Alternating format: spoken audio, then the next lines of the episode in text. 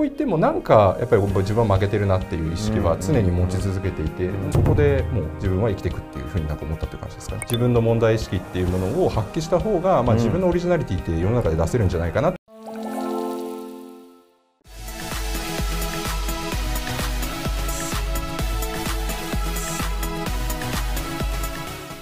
皆さんこんにちは、えー、本日はですね非常に天才肌のゲストにお越しいただいております、えー、ユナイテッド執行役員の米田さんです。米田です。よろしくお願いします。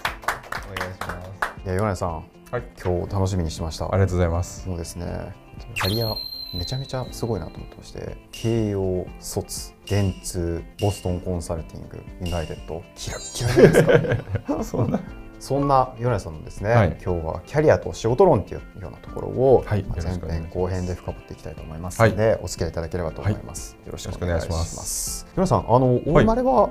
どちらだったんですか？僕は愛知県ですね。お、はい、愛知県の岡崎市っていうところ岡崎市。岡崎は何何が有名なんですか？岡崎はですね、あの一応徳川家康が生まれた市っていうことで、あとは八丁味噌っていう赤味噌が有名なところなんですけど、はい、確かにそうですよね。ね。まあ東京だとほとんど食べられてない。八丁味噌徳川家康。これでもう完璧だ。あと東海オンエアですね今。多分東海オンエアが岡崎市。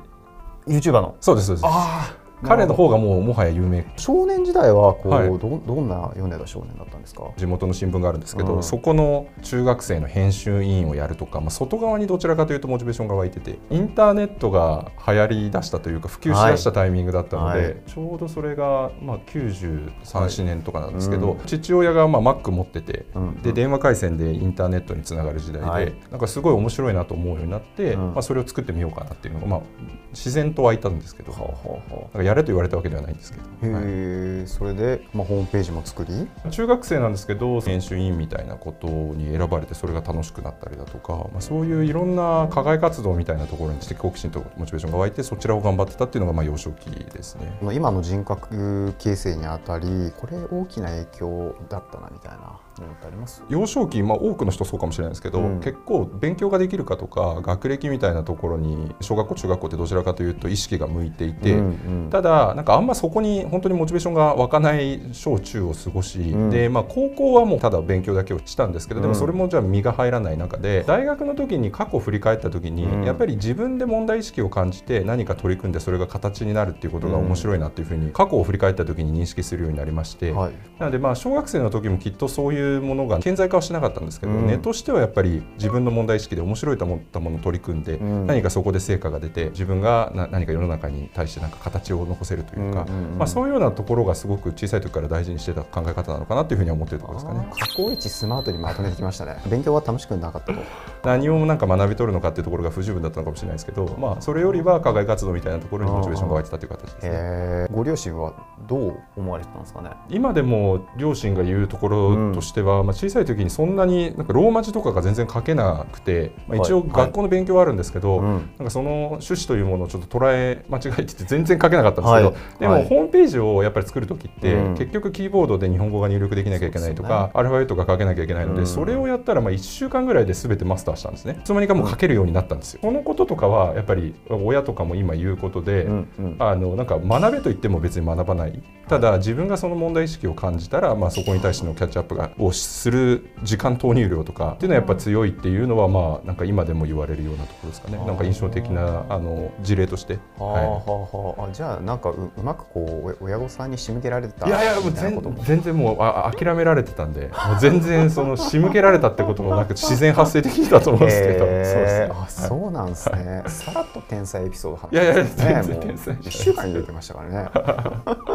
高校はもうべ勉強ほぼ一筋でまあもう少しそうですね幼少期の話すると小学校と中学校が国立の小小中で周りにもっとその勉強ができる人がいてその人たちに比べると全然できてない自分がいてでその構造は、えーと、中学校から高校行った時にもいい高校行った、うん、その時の小学校の友達と僕では差,、差があって、うん、やっぱり高校行ってもなんかやっぱり自分は負けてるなっていう意識は常に持ち続けていて、だからといって何か高校時代はまあ小中ほど何か自分でその実現したことだとか、はい、何か取り組んでいたことがあるわけではないので、今振り返れば悶々としてたような時期でじゃ勉強にめちゃくちゃなんか力が入ったかというとそういうわけでもはい、自分の中ではないんですけど、うん、まあ、でも何かやってたっていう話であれば多分勉強になっちゃうっていう期間なのかなというふうに思ってるんですけど。でなんと慶応義塾ここ入学されますと。大学はこうどんな4年間でした？やっぱりやりたいことをやってたなっていう気がしていて、うん、その姿勢は変わらずですねもう。そうですね、まあ、その時にこれまでの人生も振り返った時に、うん、まあ多分自分が問題意識で形にすることでモチベーションが湧く人材だなっていうふうに認識したんですけど、大学時代は具体的にはフリーペーパーのサークルを自分で立ち上げて3か月に1回1万部ぐらい発行するのをずっとやってましたね。大学多分1から4ぐらいまでずっとやってました。そうですね。じゃあ、はい、そこも変わらず学業にはあんまり力は入れずず、まあ、ちゃんとややらなきゃいけないことをやってたんですけどそうですね。じゃあそこだけっていうことでは決してないですね。インターンシップ行ったりだとか長期のそういうようなことしてましたね。ビジネスマインドの根幹みたいなのが出来上がってたわけですね、まあ、そうですね、まあ、常にやっぱりその小中の友達みたいな素晴らしい友達ばっかりで優秀な友達ばっかだったなっていう意識があってで大学行っても僕よりもその彼らはいい大学に行っていて、うん、その中でじゃあ自分って何なんだろうっていうか自分がどういう形で活躍するべきなのかしたいのかってことを考えた時に、大学とかがどうというよりも自分でどんな問題意識を持って自分でどんなことを成し遂げるのか、まあ、そこで勝負していくのが楽しいしそこで勝負していくべきなんだろうなっていうふうに思ったので、まあ、そこからは本当に自分が持った問題意識をストレートに何か取り組むっていうことをそこでもう自分は生きていくっていうふうになんか思ったっていう感じですかね。はあ、はい、それ大学生の時ですよね。そうですね。はい、信じらんない。すごい。新卒後電通さんに入られますと、はい、これはご自身の中ではどういうご志望があられて？新卒の時からななんていうんですかね絶対に将来まで成し遂げたいことワットとしてな何に取り組むかっていうこと自体を決めきるのはもう割と早い段階で無理だっていうふうに判断してでなのでそうであれば割とかなり幅広く見て、知的好奇心があの向くものをとりあえず受けてみようってで受かんなければ自分がその権利主張もできないし、まあ、入ることもできないのでっていうことで早慶とかのみみんなが受けるようなところをとりあえず全般的に受けましたと、はいはい、蓋を開けてみると結果よく受かったのが財務部門系の採用でもともと僕はあの軽量経済学やってたからかもしれないですけどファイナンス系のところばっかだったんですけどなんかとあるあの消費財会社のインターンシップに行った時に、ファイナンスとかってある程度その理論とか方程式が決まっていて、はい、もちろんその人と人の交渉の部分はあるんですけど、うん、ある種合理的な世界っていうものがなんか指針となりうるのがなんかファイナンス領域だと思っていて、うん、一方でマーケティングのインターン行ったらもうなんか消費者ってそもそも合理的でない、うん、なんか例えばその時事例として聞いたのはなんか無料でもいいんだけど100円の値をつけた方が売れると、それは信頼感が増すから、はい。はい、っていうその本来同じ情報だったら0円がいいじゃんっていう話なんですけどそれで100円出した方が買うみたいなそこで何か自分の考えたことだとか自分の問題意識っていうものを発揮した方が、まあ、自分のオリジナリティって世の中で出せるんじゃないかなっていう仮説で、あの財務部門系が多かったんですけど、はい、唯一、まあ、マーケティングのそのインターンシップの会社落ちちゃって、結果マーケティングでいくと日本でだと、まあ、広告代理店なので、まあ、そういう経緯で電通を選んだっていう形です。非合理的なマーケットに面白さを感じたわけですね。合理的だと結局投資銀行とかも人間力交渉だ戦術だとか、ある程度理論がありつつもそこを詰め切るもそうですそこからあいやあえて外れるっていう戦い方も大事で、その時の僕だと、うん、なんかある程度やっぱりもっとルール化されていない世界、うん、カオスのところでいろいろ自分の問題意識を起点に、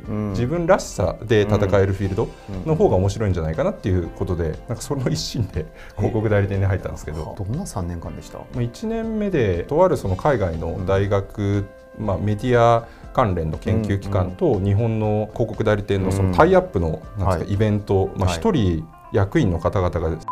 払わなければいけないセミナーの現場のディレクション担当とかになって3 4 0人を束ねていうイベントをやった時もあれば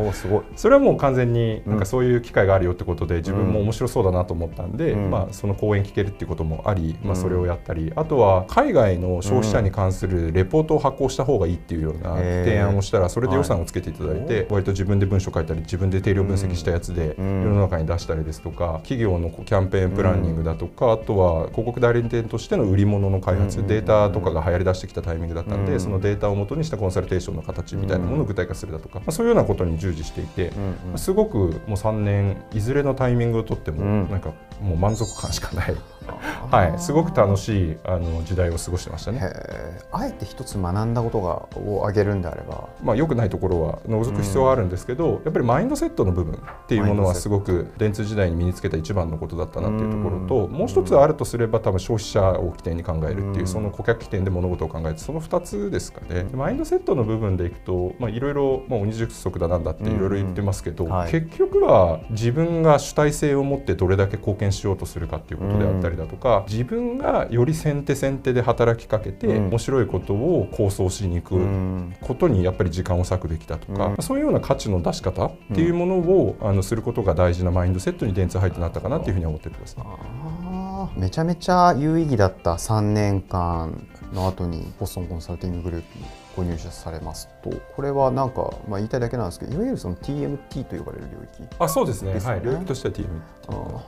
花形ですよね、まあ、どうなんですか、まあ、日本だと多い領域ですね、うん、まあ、かなり通信メディアテクノロジーだとほぼほぼ入っちゃうっていう、まあまあなんか話はあるんですけど。そうですね。キャリア上どんな問題意識があって入られたんですか？そうですね、うん、あの電通自体は本当にすごく僕自体はハッピーな期間で面白さかったんですけど、いわゆるその切り方が正しいかは別として、昔だとより 4P マーケティングの中のプロモーション領域の色合いが電通自体も強かったと思っていて、まあ、今だと AX、BX、CX だと、はい、まあ、あのコーポレートトランスフォーメーションだったりいろいろあの会社自体のビジネスを変革していくことにも注力されてると思うんですけど、うん、僕の時代だとやっぱりプロモーション領域が多い中で、うん、もう一段その企業に対して何か価値貢献するという時には、うん、広告じゃない領域っていうものも本来あって、で場合によっては広告領域以外のプロダクトを変えたりだとか、場合によっては営業を変えた方がその会社ってものもっと伸びるかもしれないし、少なくとも目の前にいるあの相対しているそのクライアントのあの皆さんというのは本来広告じゃないことをやった方がその人たちがもっとハッピーになることってあり得るんじゃないかなというふうに思ってその時にずっと電通に居続ける時に果たしてそのプロモーション以外の力って自分に身につくんだろうかっていうことをもう一回自問自答した時に将来的にもしかすると広告のことをやるかもしれないけれども、まあ、今の段階であればもう一段自分のまあ視野とか、えー、と視座というものが高くなるあるいは広がる、そういうようなあの機会っていうものにあの行くべきなんじゃないかなっていうふうに思って、あの BCG に入社したというところですね。なるほど後編の方ではボストンコンサルティンググループ社以降のお話とあとは仕事論的なところを深掘っていきますので、はい、一旦前編ありがとうございました。はい、ありがとうございました